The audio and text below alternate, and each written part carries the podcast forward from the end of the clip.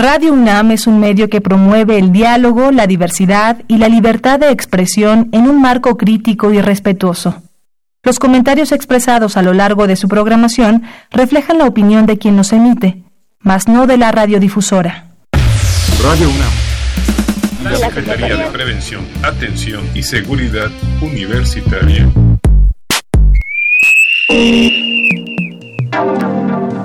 A través de la Dirección General de Atención a la Salud, presentan Confesiones y Confusiones. Un espacio de salud para los jóvenes.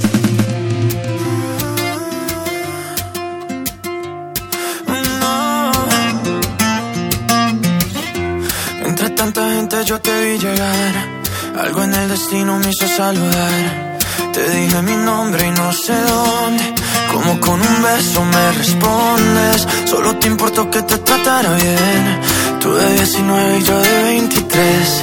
Y empecé mis planes. Buenas tardes, estamos aquí con ustedes completamente en vivo. Los estamos saludando, les estamos dando un gran abrazo para que nos acompañen esta tarde de confesiones y confusiones. Como se darán cuenta, esta es una emisión directa y están ustedes eh, en vivo completamente. Y lo estamos invitando para que estén con nosotros, ya saben, al 55 36 89 89. El día de hoy es un tema realmente importante.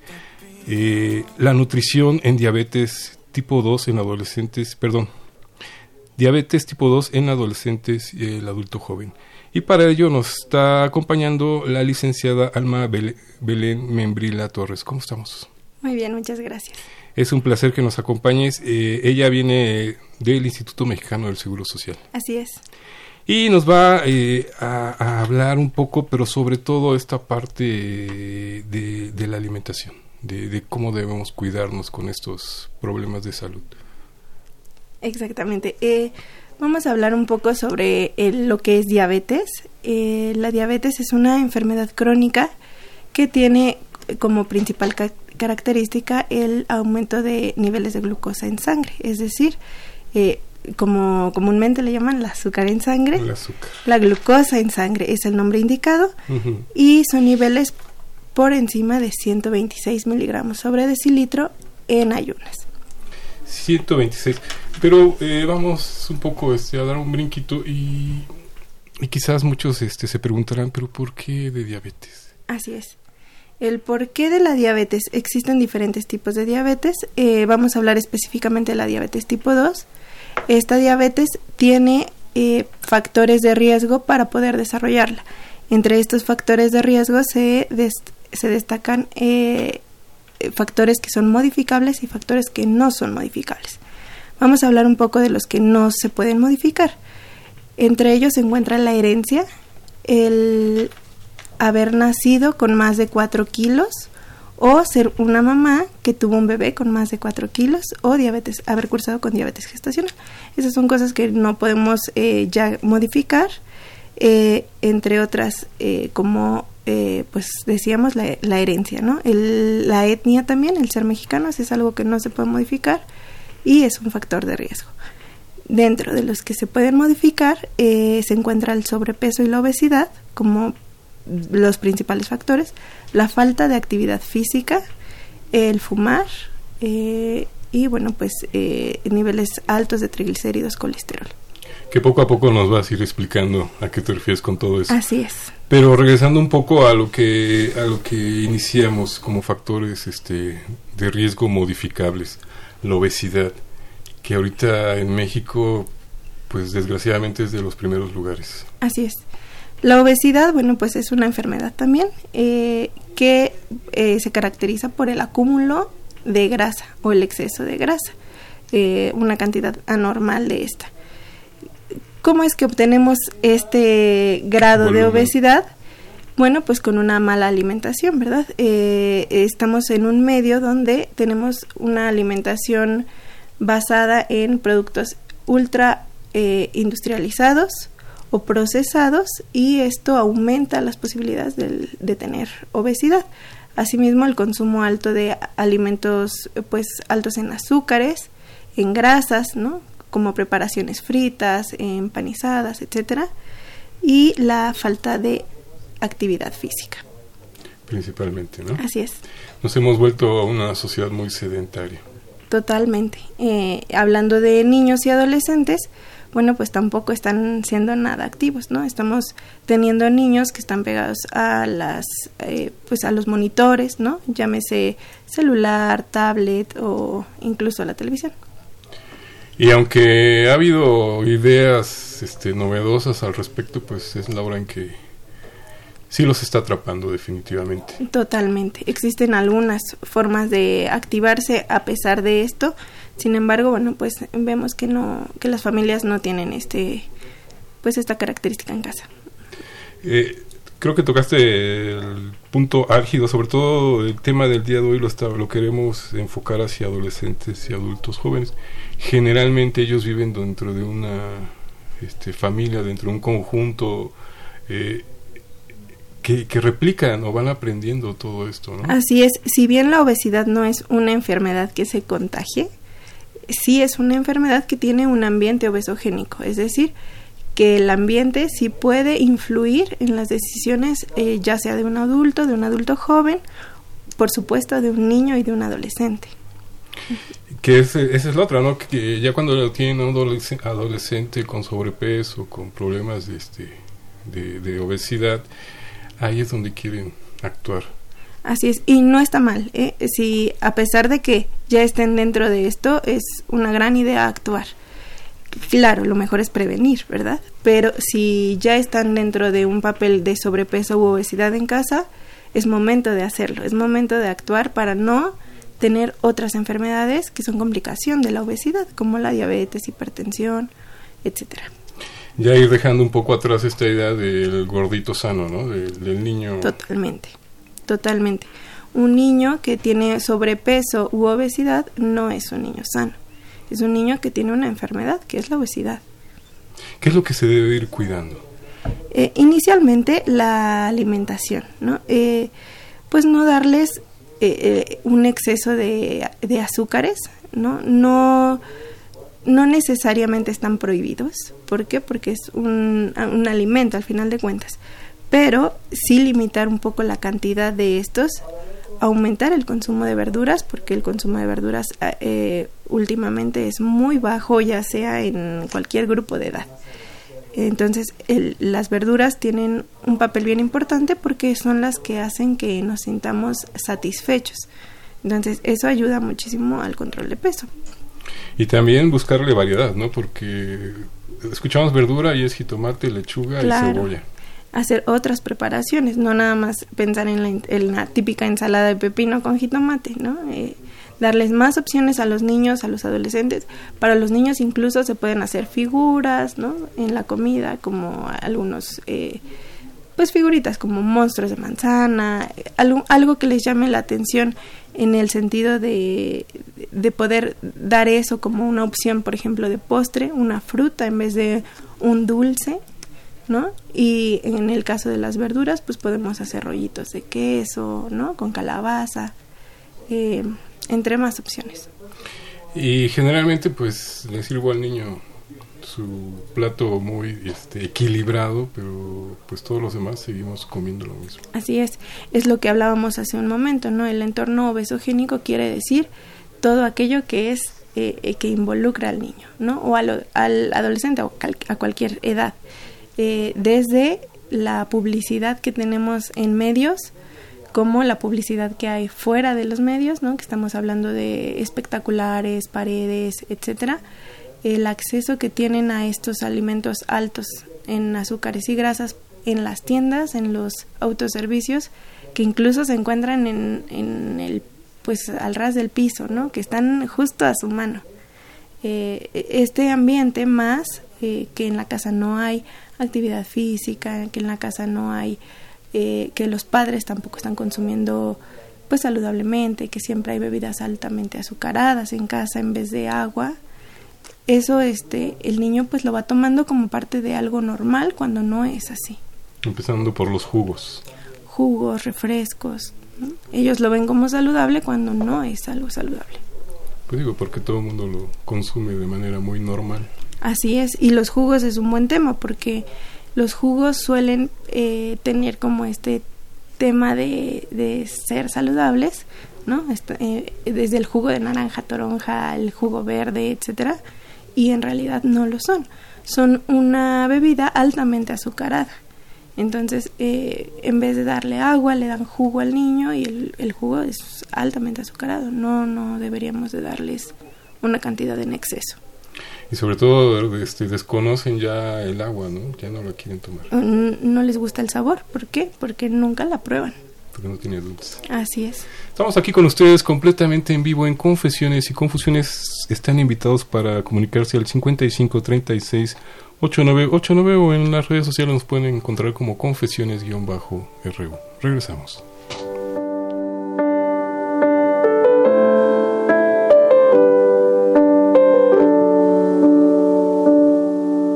Que yo iba a lastimarte y que no me iba a quedar. Que yo sería el culpable y que tú ibas a llorar. No es cierto, no es cierto, no es cierto. No hay nada más difícil que aprender a mentir, fingiendo que estoy vivo cuando voy a morir por dentro, por dentro, por dentro. Y tú es fácil para te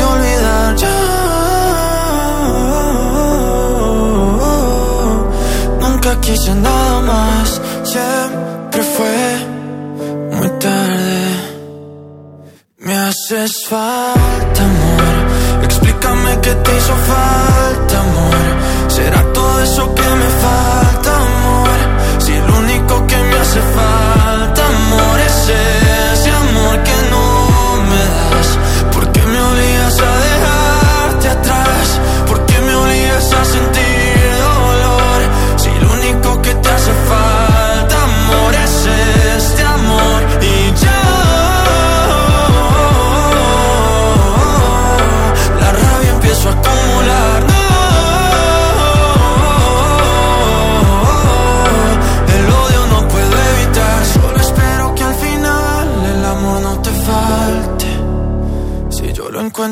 otra parte.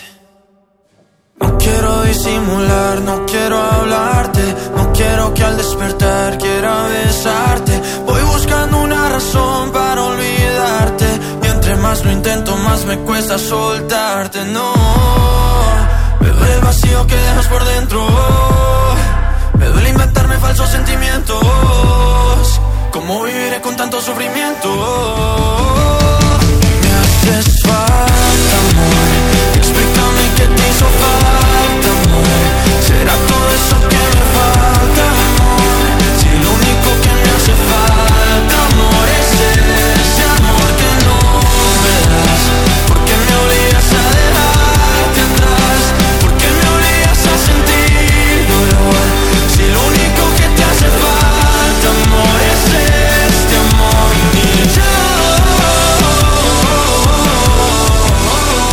aquí de vuelta con ustedes en Confesiones y Confusiones con el tema del día de hoy, nutrición en diabetes tipo 2 en el adolescente y adulto joven. Y para ello está con nosotros la licenciada en nutrición Alma Belén Membrila Torres, quien, eh, quien ella es supervisora de nutrición en la División de Promoción de la Salud en el Instituto Mexicano del Seguro Social.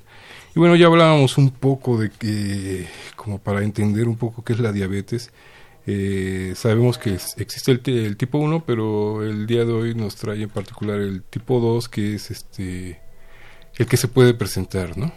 Así es, vamos a hablar de la diabetes tipo 2, que es a partir de factores de riesgo. Exactamente. Eh, la diabetes tipo 1 también se da en niños y adolescentes, también hay eh, en la edad adulta, pero esa es por una situación autoinmune y es importante que quede claro que no es la misma que la diabetes tipo 2. Exactamente. En el caso de la diabetes tipo 2 ya nos hablabas un poco sobre los rangos que se tienen en cuenta, glucosa, triglicéridos, pero vamos este, desenvolviendo un poco todo esto. Por supuesto. Eh, la diabetes, como decíamos, es una enfermedad donde tiene alterada la- los niveles de glucosa. Esto sucede porque el páncreas, que es el productor de la insulina, eh, esta es una hormona que nos ayuda a utilizar mejor la glucosa de, los alimentos. Cuando el páncreas eh, se desgasta, entonces empezamos a tener alteraciones eh, en, la, producción de la insulina y, por ende alteraciones en nuestros niveles de glucosa en sangre. Se desgasta la producción de insulina en el páncreas porque tenemos varios factores de riesgo, ¿no? como los que ya mencionábamos, los, los modificables principalmente. Eh, el sobrepeso, la obesidad, eh, la mala alimentación, el consumo excesivo de, bebidas azucaradas, eh, la falta de actividad física, son factores que contribuyen a que pase esto. ¿no? Y entonces podamos tener como resultado una diabetes tipo 2. En este sentido, cualquiera puede decir, bueno, este, pues sí, me va a dar si a mi abuelito le dio, a mi mamá le dio, pues como qué caso tiene que me cuide.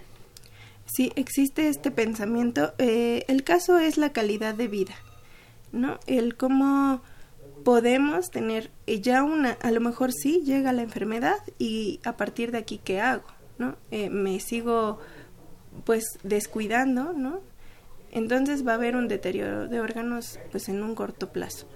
Eh, se pretende evitar todo esto. ¿Cómo se pretende evitar? Bueno, pues con, con las medidas preventivas posibles, que es una alimentación saludable, actividad física, ¿no? mantenernos eh, activos todo el tiempo y haciendo nuestros chequeos eh, constantes. Actividad física eh, para todos nos suena, pues a qué horas, ¿no? Claro. Empezamos con una caminata, eso podría ser eh, una gran opción, empezar con unos 30 minutos de actividad física al día. Suena a que no se puede, ¿no? Suena a que... ¿De dónde sacó? ¿De dónde sacó 30 minutos al día?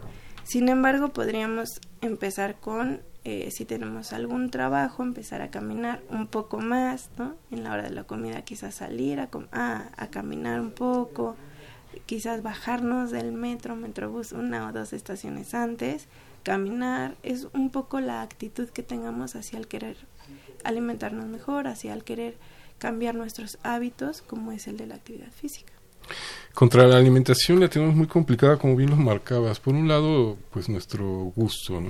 Pero por otro lado, esta guerra interminable contra las grandes empresas que se dedican a la venta de, de productos que de alguna manera no permiten este respiro, ¿no? Para darte cuenta qué es lo que está pasando. Así es. Eh, por ese lado también existe eh, lo que decíamos, ¿no? El gusto al alimento. Este gusto se adquiere desde niños, ¿no? Entonces, eh, como padres tenemos la responsabilidad de educar a nuestros hijos, de mostrarles cómo es una alimentación saludable. ¿Para qué? Para que podamos combatir contra estas cosas que son monstruosas, ¿no? hablando de industrias, hablando de la promoción que existe eh, en medios, ¿no? De alimentos que son, pues, eh, altamente azucarados, altamente eh, llenos de grasa, que, pues, al final, pues, generan alguna enfermedad como esta. en tu caso, como nutrióloga, si te puedo decir así, es un hecho que este siempre nos vamos a encontrar contra la puerta, nos cuesta trabajo, es algo así como ir con el psicólogo. Piensa uno que ir al nutriólogo es porque este, pues estamos muy mal, ¿no? Así es. Eh, o nos hablan de dieta y ya nos asustamos. Exactamente, ese es, ese es el punto, que la gente tiene la palabra dieta como un mito fuerte, ¿no? Dieta es estoy totalmente restringido. Eso es lo que piensan y no es así. La dieta en realidad es, eh, pues ya hablándolo como, como un significado como tal, la dieta es aquello que comemos todo el día, ¿no? Incluyendo alimentos chatarra, como incluye alimentos saludables. Todo lo que ingerimos durante el día, eso es tu dieta. Entonces, eh, la palabra en sí, pues conlleva a que tengamos este miedo, eh, sin embargo, eh, pues hay que, hay que ir poco a poco quitando los mitos, hay que ir poco a poco educándonos un poco más, eh, hablando sobre el tema, teniendo más información, acercándose con las personas ideales, como son especialistas en nutrición, como son profesionales de la salud, donde podemos pues tener estas conversaciones paciente-profesionista, ¿no? Y bueno, pues la alimentación saludable no, no quiere decir que solamente vamos a comer verduras y tan tan se acaba. De hecho, para algunos la palabra es hasta un poco molesta, ¿no? Porque sienten este esta restricción. Ajá, sienten restricción, sin embargo, al darse cuenta que con pequeños cambios van haciendo grandes resultados o van teniendo grandes resultados desde que comes un poco más de verduras y empiezas a sentirte con menos estreñimiento, con menos eh, inflamación intestinal. Entonces ahí es cuando empezamos a ver cambios. Ah, claro, está funcionando. No necesariamente el cambio es perder peso, sino el cambio empieza con, con algunas acciones pequeñas que a veces no nos damos cuenta, como esas, ¿no? Eh, o te sientes mejor, a lo mejor incluso eh, la piel, ¿no? Por ejemplo, no te sale acné, ¿no? Entonces eso es un, pequeño cambio que estás teniendo. ¿Por qué? Porque estás cambiando tu alimentación, estás mejorando esa parte en tu vida. En el caso eh, precisamente de los adolescentes y de los adultos jóvenes que generalmente están en su época más intensa, ya sea laboral, estudiantil, académica, se les complica completamente este tema de la alimentación saludable. Eh, sí se les complica, pero hasta el punto que uno quiere complicarse. el querer hacer algo es poder hacer algo, ¿sabes? si nosotros queremos tener una buena alimentación, lo vamos a lograr. ¿Cómo le hacemos? Bueno, pues hay diferentes formas de hacerlo, ¿no? Desde poder preparar nuestros alimentos previos, ¿no? En, eh, dejarlos eh, picados, por ejemplo, en el refrigerador, tener picada verdura, tener picada fruta. Esto ayuda a que al día siguiente, que a lo mejor al, al estudiante se le hizo tarde, eh, pues tome un recipiente, incorpore la fruta que tiene picada, incorpore la verdura que ya tiene hecha y listo, ¿no? Se va a la escuela y tiene la manera de, de llevarse un alimento fácil, ¿no? Saludable. Por ejemplo, desde tener algunos alimentos como una manzana, que, que es una fruta muy fácil de portar, ¿no? Hay algunas que no. Estamos, por ejemplo, el plátano es difícil de portar, sin embargo, eh, hay otras que sí. Es, es cuestión de querer hacer un cambio. Y sobre todo en el caso de las personas que empiezan a sentir este problema de, de sobrepeso, eh, lo primero que hacemos es este pues dejo de comer. Exactamente, y entonces eso ocasiona también que aumentemos de peso, ¿no? Dejar de comer no es eh, sinónimo de perder peso, al contrario, estamos desequilibrando nuestro metabolismo y entonces ocasiona que generemos más peso. Aunque no estemos alimentándonos. Aunque no estemos alimentándonos. Y en el caso de la comida chatarra, a todos nos confunde eso. Creemos que desde que estamos comiendo fuera de casa ya puede ser comida chatarra. No necesariamente. El tema con la comida chatarra es principalmente las porciones eh, y el costo. Hay costos que son muy pequeños y tú puedes incluirte unas palomitas gigantescas por cinco pesos más. ¿no? o por tres pesos más te llevas el refresco tamaño jumbo. Entonces ahí es donde nosotros tenemos que reflexionar antes de comprar, reflexionar antes de, de, meternos comida a la boca sin tener ni siquiera idea de qué estamos haciendo, ¿no? O sea, de alguna manera no negarse a estos productos, a que existen. En su totalidad no. ¿Por qué? Porque existen y porque si yo en este momento digo no los consuman, sé que eso no va a suceder. O sea, vamos a ser realistas.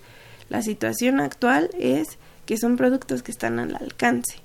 Entonces, ¿qué es lo que debemos tener? Mejor información y saber tomar una decisión, ¿no? Eh, por ejemplo, cacahuates en este instante se me ocurre, cacahuates embolsados.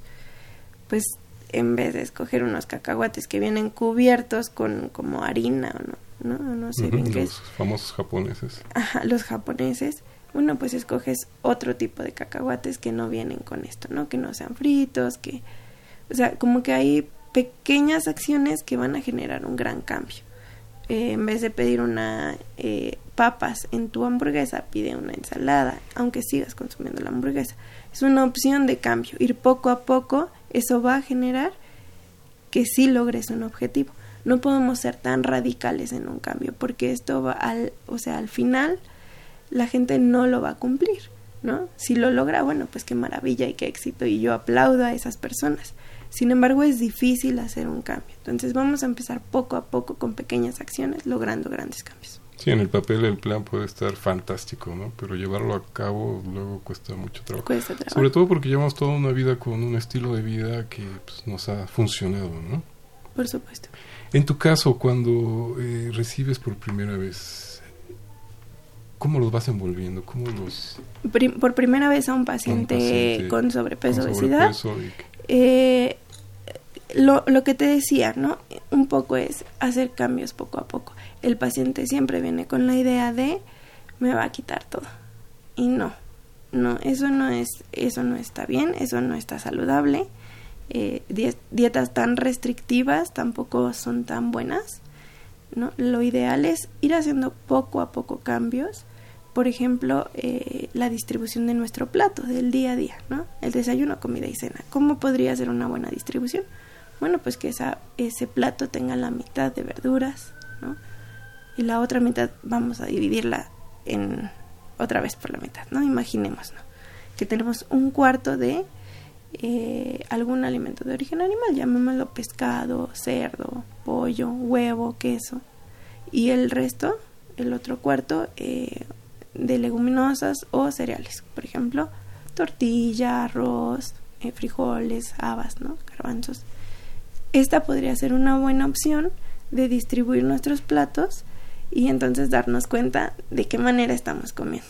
Si nuestra mitad casi siempre es arroz y frijoles y el resto es verduras o a veces no incluyen verduras, entonces ahí es cuando empezamos a tener un poco más de conciencia, decir, estoy cambiando, debo de estar cambiando mis, mi distribución de alimentos, ¿no? Entonces empezar a hacer esos cambios poco a poco, ir incorporando más verduras, etcétera.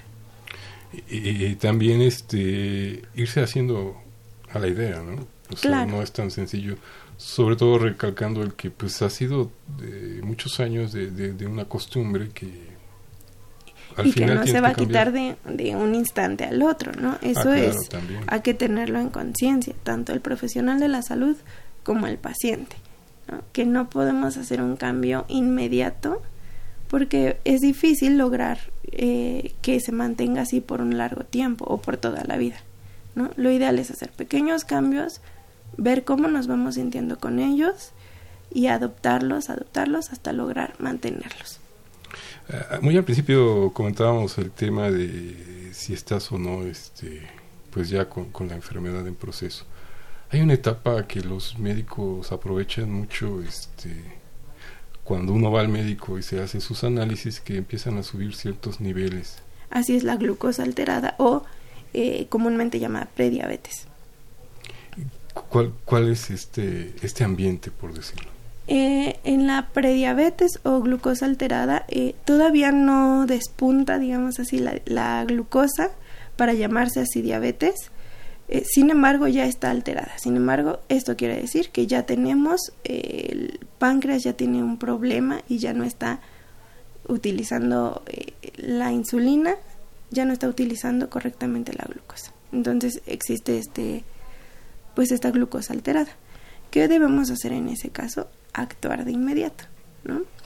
Ya nos dijeron que tenemos prediabetes. Lo ideal es alimentarnos saludablemente. Una gran opción es el plato que mencionaba, distribuir de esta manera nuestros alimentos y con esto eh, aseguramos una cantidad adecuada de carbohidratos. Los carbohidratos son las, el azúcar que tienen los alimentos y la que va a impactar directamente en la glucosa en la sangre. Así aseguramos que el consumo no sea excesivo, ¿no? Eh, a este plato le podemos agregar una o dos tortillas, además del cereal que venía dentro del plato, y si es posible, una fruta. Esto puede ser desayuno, comida y cena. Y, y de ser posible, si la gente tiene la posibilidad de comer entre comidas, eh, pues incluir más verduras. Que luego también ahí está el gancho, ¿no? Las entrecomidas que hacemos. Así es, lo que decíamos hace un momento de que hay gente que no come nada durante el día, pero en la cena hacen una cena bomba, Y se van a dormir. Y entonces se van a dormir y entonces tienen una carga importante de alimentos, una carga importante de calorías, de glucosa, que no están utilizando y entonces se va a almacenar. O a lo mejor estoy alimentándome bien en mis tres comidas diarias, pero en estos inters, pues ahí es donde me desquito. Así es. Y entonces, bueno, generamos también un daño. Es un tema complicado, sobre todo este, para los que ya están en esto, esta sensación de, de, de, sentirse completo. De sentirse satisfecho. Exactamente. Eh, sí, sí es un tema, ¿por qué? Porque estaban acostumbrados a otro tipo de alimentación. El proceso de, de comenzar a alimentarse saludablemente de una, una manera continua para poderse sentir ya satisfecho tarda aproximadamente 21 a 35 días. Después de este lapso, eh, tu cuerpo empieza a sentirse satisfecho todos los días y empiezas a dejar de, de pensar como con ansiedad o de querer comer con ansiedad. En el caso del sobrepeso, como bien lo marcaste, este, pues sí es importante el ejercicio, pero no te vas a salir a correr de buenas a primeras. No. Y tampoco es lo ideal. Eh, hay que empezar poco a poco. Entonces, lo que se sugiere es que empiecen a caminar, una caminata ligera, eh, poco a poco, de 30 minutos empezar a caminar, poco a poco ir incorporando un poco más de velocidad y también cinco minutos más. ¿no? Ya pasé tres días con caminando levemente 30 minutos. Bueno, el día 4 empiezo a caminar un poco más rápido y hago 35 minutos, así hasta lograr 60 minutos y empezar un poco a trotar. Que obviamente mi cuerpo lo, lo va a resentir de alguna manera. Claro, claro que vamos a tener algún dolor, ¿no? Muscular, pero este, si lo mantenemos el dolor disminuye y por supuesto disminuye el peso. El dolor también, el dolor de las articulaciones, principalmente las rodillas, es a causa también del exceso de peso. Estamos cargando peso que no necesitamos tener. Hay quienes afirman que incluso en ese momento si puedes tener acceso a alguna piscina, alguna alberca. Es maravilloso.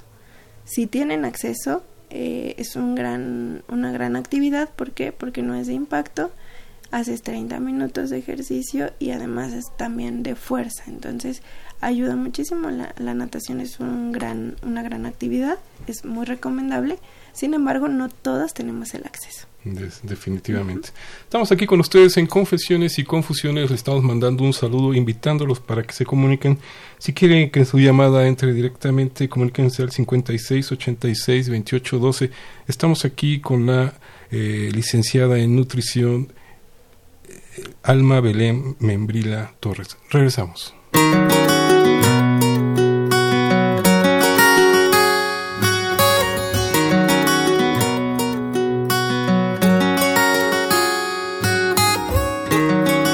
Nuevamente en tu mirada. Lágrimas feo de tus ojos que vagos recuerdos ya dos años después y otra vez. Voy perdiendo la fe. Dentro de mí todo parece morirse. Espíritu débil, ganas de irse. Me convenzo de que este no es mi lugar, vuelvo a pensar. Siento que puedo estallar, pero prometí ganar esta batalla, no parar, levantarme, continuar, respiro, respiro por vos impulsado por volver a verte. Yo no quiero perderte y yo solo respiro, respiro por vos.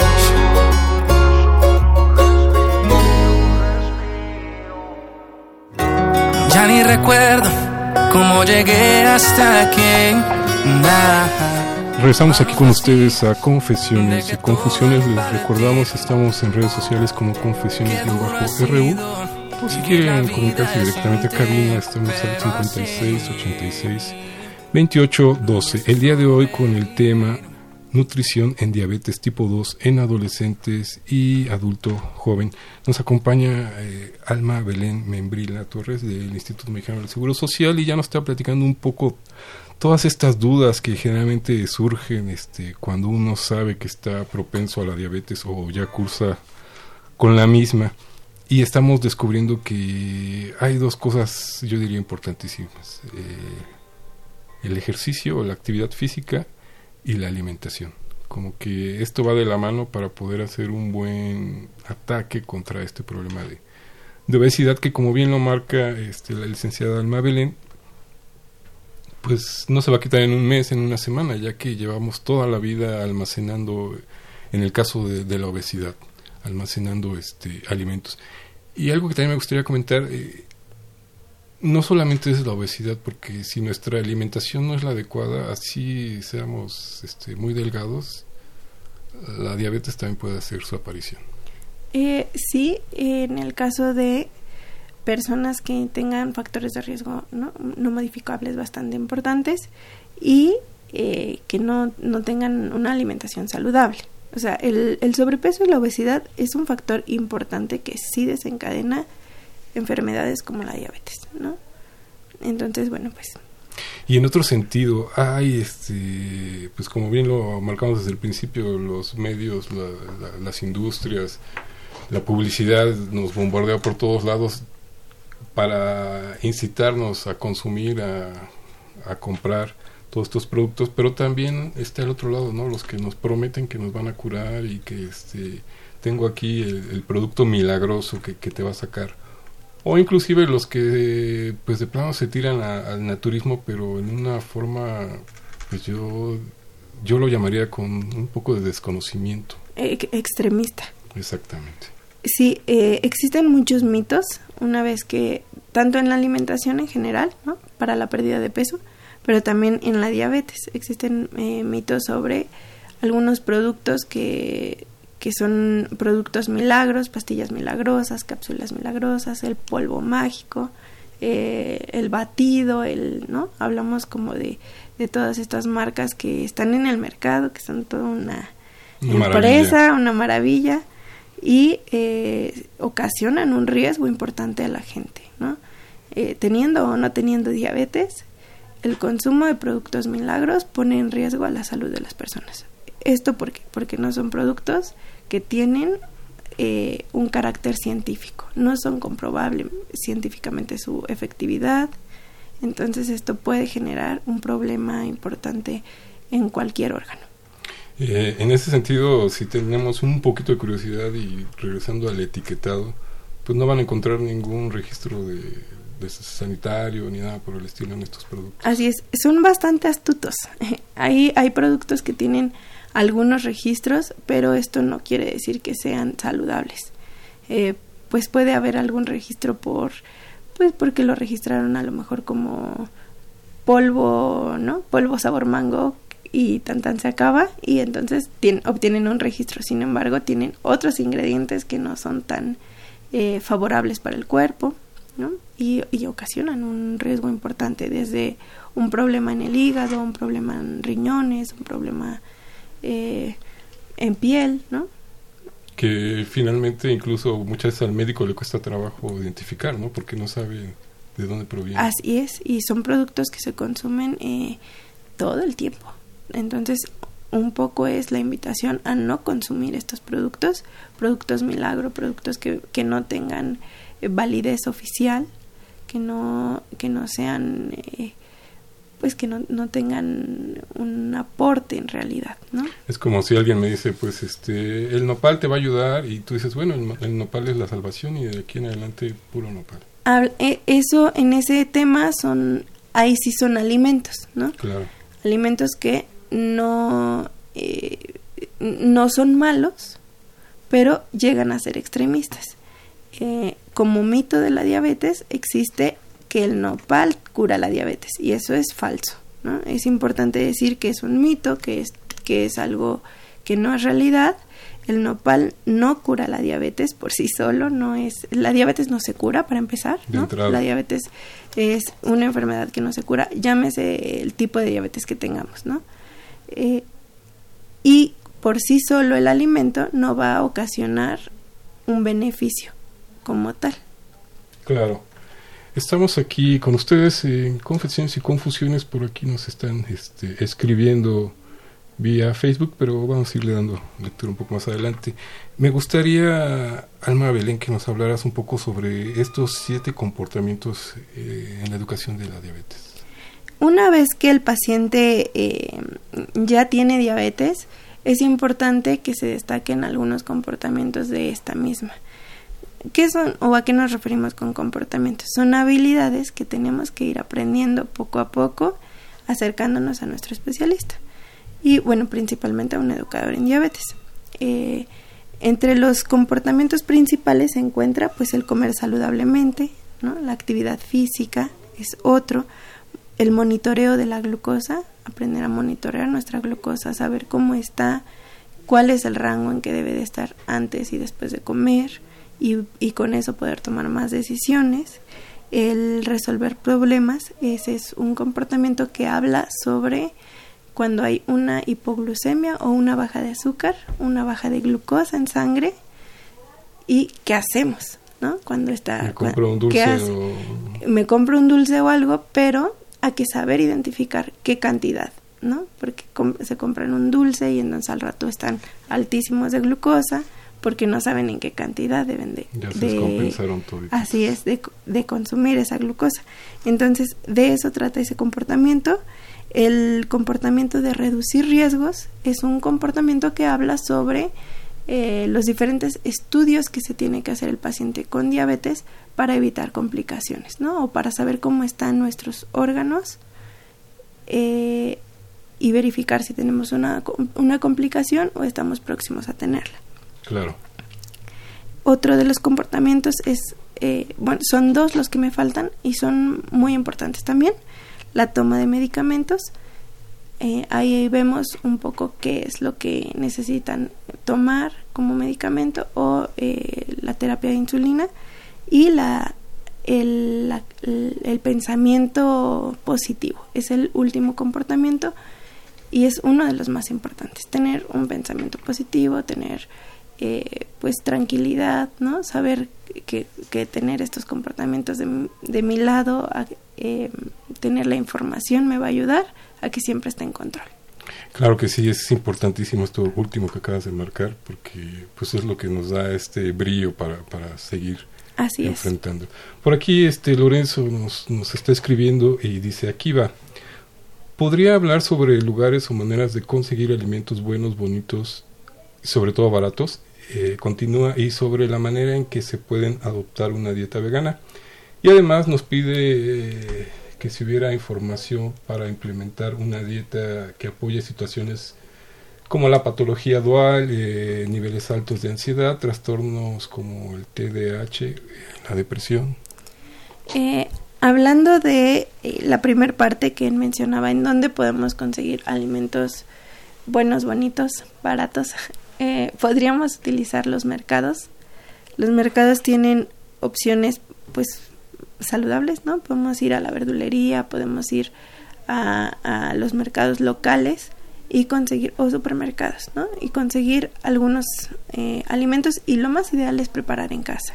¿Por qué? Porque de esta manera nosotros tenemos eh, la certeza de lo que lleva el alimento, ¿no? De la cantidad de grasa, de la cantidad de sal, incluso de la cantidad de azúcares que estamos eh, teniendo o preparando en ese momento.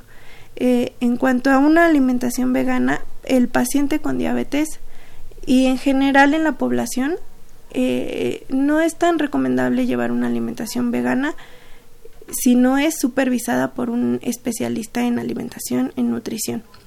Eh, las dietas de moda o las dietas, eh, sí, eh, que, que, son de moda principalmente y solo son tomadas así a la ligera, pueden generar un daño. No, no digo que sea malo, sin embargo, sí tienen que ser acompañadas de un especialista en nutrición. Sobre todo si has sido carnívoro toda tu vida y de repente dices, a partir de mañana ya...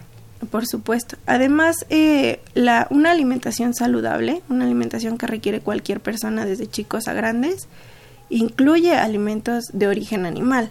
¿Por qué? Porque ahí encontramos vitaminas, hormonas que el cuerpo necesita y no es recomendable quitarlas. Y no tiene que ser forzosamente res, ¿no? No, no forzosamente. Podemos Por aquí este continúa Lorenzo, eh, él nos dice ya abusando un poco, eh, habla sobre los, esta parte placentera de los alimentos a corto plazo y a la misma eh, al mismo tiempo la urgencia de llenarse la panza o tener este, un subidón emocional con los alimentos azucarados o picantes. Fíjate, ese es un tema bien importante. Lo que sucede ahí es eh, que no hemos comido durante un periodo largo. Entonces, al no comer eh, en un periodo prolongado, estamos hablando, voy a poner un ejemplo, un desayuno. No cené el día de ayer y entonces el día de hoy mm, pues me vine a trabajar y no desayuné. Por lo tanto, como a las 11 o 12 ya estoy teniendo un hambre. Terrible. Terrible. ¿Qué pasa en ese momento? En ese momento ya ocupamos nuestras reservas que teníamos de glucosa, ya no estamos produciendo más glucosa, se, se agotaron, entonces nuestro cerebro necesita glucosa y la primera señal que te manda es necesito glucosa y necesito grasa y tú lo transformas en dona, ¿no? No, lo es rápido. Claro, entonces, ¿qué podemos hacer? Lo que decíamos hace un rato, tener alimentos a la mano, ¿no? Por ejemplo, una manzana, cacahuates naturales que se pueden comprar en cualquier mercado, que no tiene nada de grasa, los, los partes, los limpias y tan tan, se acaba, tienes una porción de fruta eh, tienes una porción de grasa que son buenas, que cumplen con el requerimiento nutrimental que necesitas en ese momento y no utilizas otras fuentes como eh, productos ultra procesados, ¿no? Que generan un daño, pero al final, bueno, pues ya te llenaron. Te saciaron. Y tienes otra opción, una opción mucho más saludable, que también te, te, te satisface y que es este, totalmente saludable. Pues agradecemos a Lorenzo esta participación ya que nos ha sido ampliando todo este panorama. En ese sentido, y bueno, ya el tiempo se va volviendo más corto, eh, es increíble y, lo comento de, forma personal, esta, como bien lo marcas, eh, nuestra cabeza, nuestro cerebro está pidiendo grasa, glucosa, este, sodio, y uno lo transforma en cualquier comida chatarra. Pero en cuanto se lleva a la boca cualquier alimento llámese manzanas, semillas, inmediatamente se siente uno a gusto.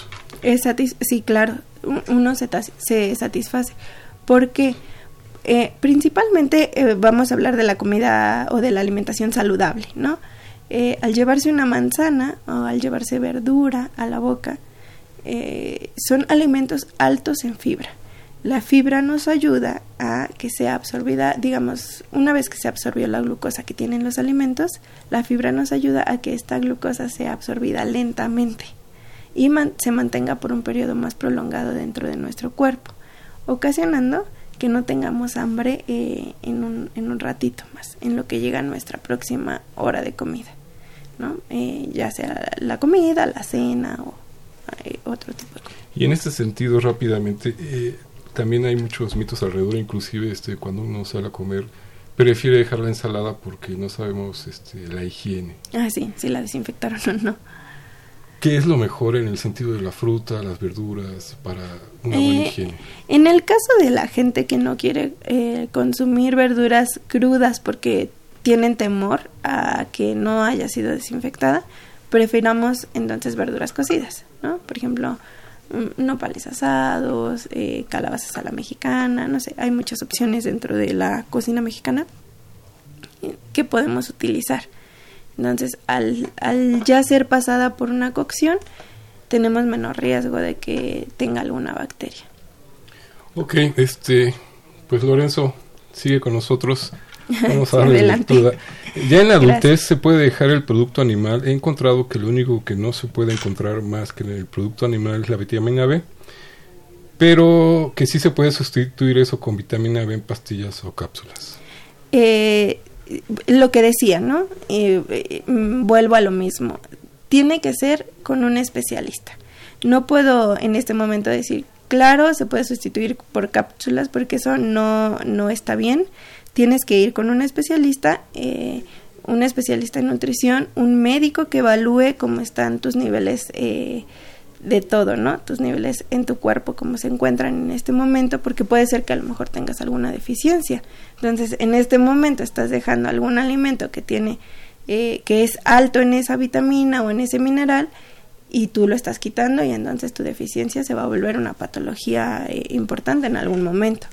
Entonces, lo ideal es hacer, si quieres o tienes la necesidad de querer hacer esta, este tipo de dietas, lo ideal es que te asegures que estés con un especialista, el cual pueda llevarte de la mano. Sí, porque si no, luego este, los profesionales como tú se dan de trompas contra la pared cuando ya vienen con el problema encima. Así es. En este sentido, eh, ya lo marcaste, eh, tengo esa meta de controlar mi glucosa o, de cambiar mi estilo de, alimentación. Sabemos que incluso los veganos eh, necesitan algunos complementos. Tú lo que recomiendas es buscar un profesional. Es lo más recomendable.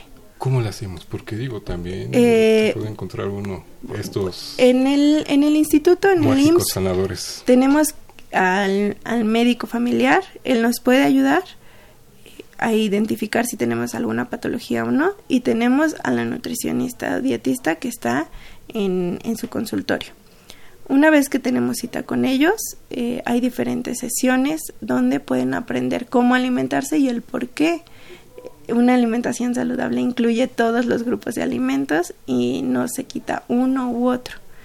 En el caso específico de una persona que tiene una patología eh, o una enfermedad, entonces ahí es donde tenemos que a lo mejor reducir la, la, pues la cantidad o la porción de algunos alimentos.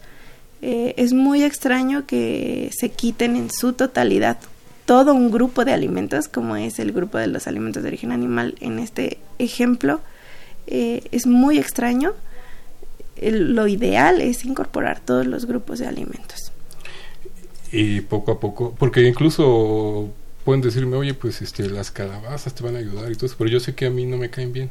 Claro, pero no quitas todo el grupo de verduras, eh, sino una, una verdura en específico, ¿no? Porque eso ya tu especialista dijo, ah, ok, a lo mejor tienes problemas de inflamación con la calabaza, entonces vamos a quitártela y te pongo otra que tiene las mismas vitaminas en una diferente porción. Por eso es ideal acudir con, su, con sus especialistas. No, además México es súper variado en cuanto a vegetales. Así es, tenemos la bendición de que México es variado. Eh, el tiempo se nos, se nos agotó esta vez. Este, licenciada Alma, Alma Belén Membrila Torres, te estamos agradeciendo que nos hayas acompañado. Desgraciadamente el tema es muy amplio. Los invitamos a todos los que nos escuchan a, a seguirse informando, a seguir investigando. ¿A dónde pueden acudir? ¿Algún correo, alguna dirección? Eh, bueno, lo ideal es que acudan a su, a su unidad de medicina familiar, eh, tener su consulta de nutrición y eh, la nutricionista tiene una sesión que se llama sesión Nutrims, aprendiendo a comer bien, donde pues la gente puede aprender justo esto. Te estamos agradeciendo realmente sin antes recalcar que, ok, ya llevo mis, mis alimentos saludables salgo de clase, estoy en mi horario de descanso y agarro mis manos y empiezo a comer. E, ese es un tema a que lavarse las manos, es, es algo bien importante. Eh, actualmente vamos a estar haciendo el, lavado de manos lo más frecuente posible eh, y utilizar su alcohol gel también, este, pues de manera frecuente. Hay que protegernos a como de lugar. Así es. Te agradecemos realmente esta tarde, esperemos encontrarnos nuevamente. Muchas gracias, igualmente. Crescencio Suárez Blancas, en los controles técnicos te agradecemos, don Jesús Ruiz Montaño, Juan Carlos Osornio en continuidad. Eh, le mandamos un, un, abrazo a todo el equipo de Confesiones y Confusiones, al licenciado Cuauhtémoc Solís, al doctor Francisco Estrafón, a Guillermo Carballo Cruz, doctor, licenciada Itzel Hernández Fernández, Fernanda, un abrazo. Se despide ustedes Alfredo Pineda, hasta la próxima de Confesiones y Confusiones.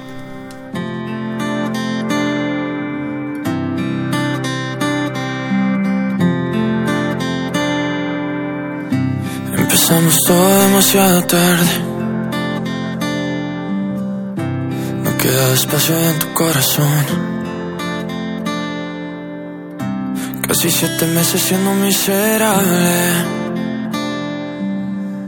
hicieron que mi vida encontrara razón. Y te confieso que así con el tiempo se fue diluyendo la tristeza por ti. Y aunque no estás, todavía te pienso, todavía te siento, todavía te quiero. Radio UNAM. La Secretaría de Prevención, Atención y Seguridad Universitaria.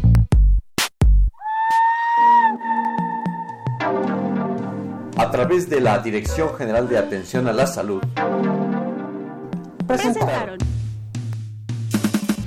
confesiones y confusiones. Un espacio de salud para los jóvenes.